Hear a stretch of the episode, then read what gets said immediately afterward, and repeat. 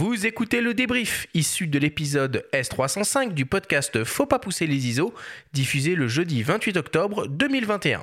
Cet épisode vous est présenté par MPB, la première plateforme mondiale d'achat, de vente et d'échange de kits photos et vidéos d'occasion.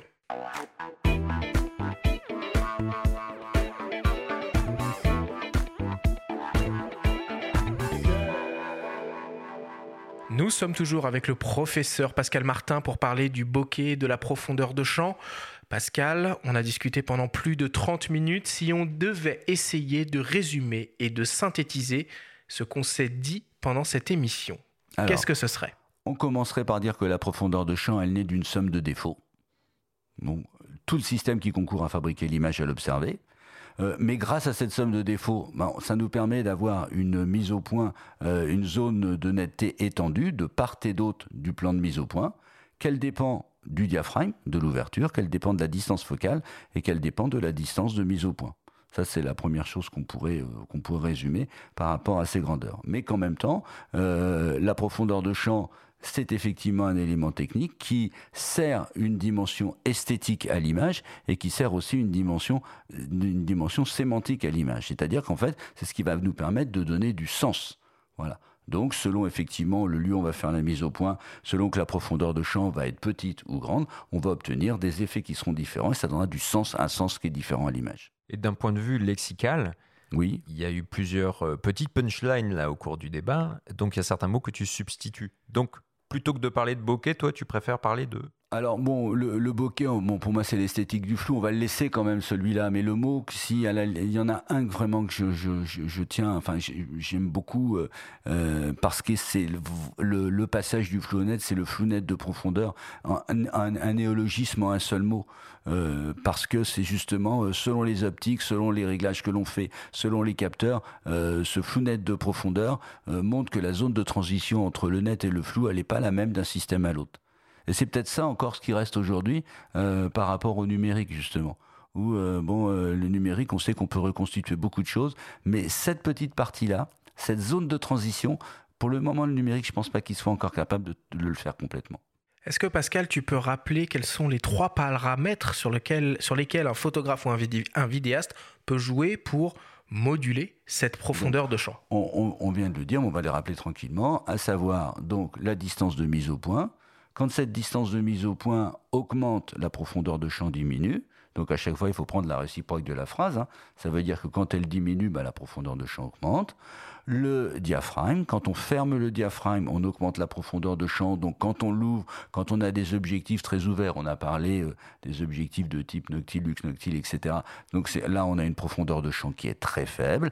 Et enfin, pour terminer, la distance focale. Lorsque la distance focale augmente, eh bien la profondeur de champ diminue, par exemple. Et inversement, en grand angle, on a toujours beaucoup, beaucoup de profondeur de champ. Et dès qu'on a affaire à des, dès qu'on a des téléobjectifs, on a effectivement donc euh, une profondeur de champ qui est euh, qui est euh, beaucoup plus réduite.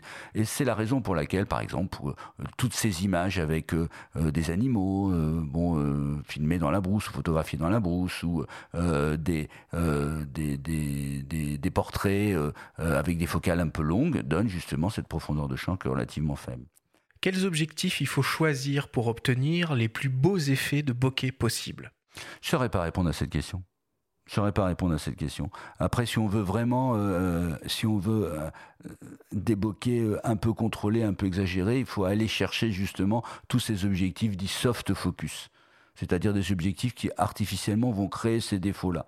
Je pense au Lens Baby, hein, qui est un objectif ah qui va vrai, On les a pas cités. On l'a pas mmh. cité, mais c'est un objectif qui, c'est un objectif qui arrive en France avec dans un film de Snabble qui s'appelle Le Scaphandre et le Papillon, et ah, pour montrer justement, c'est un superbe dur, film, mais extraordinaire. ouais, très très dur. Et en fait, pour le moment où Jean-Dominique Bobby euh, sort du coma, euh, donc le, le, réalisateur euh, Snabel avait demandé euh, à son chef, à son, à son cadreur Berthaud, il a dit, il faut que tu trouves un truc avec une lentille cassée pour donner un peu une impression d'une vision trouble. Et il avait trouvé ce fameux Lens Baby, qui est un objectif fabriqué aux États-Unis. Donc c'est quelque chose où il y a, ça conjugue à la fois des défauts et ça conjugue en même temps l'effet maquette dont on a parlé tout à l'heure. Après, il y a toute la série. On a parlé de la podisation. Voilà, la podisation. Voilà, la podisation. Bon, ça va créer, mais Après, euh, bon, la podisation, euh, il y en a aussi qui vont dire tu peux mettre un filtre devant hein, et tu vas aussi avoir cet effet-là. Harcourt moduler certainement le net, mais moduler aussi le flou. Quand on module l'un, on module l'autre. Et enfin, pour terminer, est-ce que les simulations de bokeh algorithmiques qu'on retrouve sur les smartphones sont convaincantes? Moi, je pense que oui. Je pense que c'est très convaincant. Euh, parce que euh, en fait, euh, les, personnes qui travaillent dans ces domaines sont des personnes très compétentes dans le domaine du traitement des images. Et en fait, ils ont fait des analyses pour comprendre comment fonctionnaient les, les bokeh. Ils ont fait des analyses très très poussées sur les objectifs. À partir de là, par le biais de tout un tas d'outils mathématiques, dont un qu'on utilise beaucoup par rapport à ça qu'on appelle la transformée de Fourier, eh bien en fait ils sont capables de reconstituer euh, donc euh, un certain nombre de, de bokeh. Je disais tout à l'heure, c'est peut-être le flou, le passage du flou au net qui est peut-être encore quelque chose qui est peut-être. C'est là où tu vas intervenir. C'est là où voilà, c'est, voilà, c'est mon, c'est mon credo ça. c'est mon credo. Merci beaucoup Pascal pour toutes ces explications. Merci.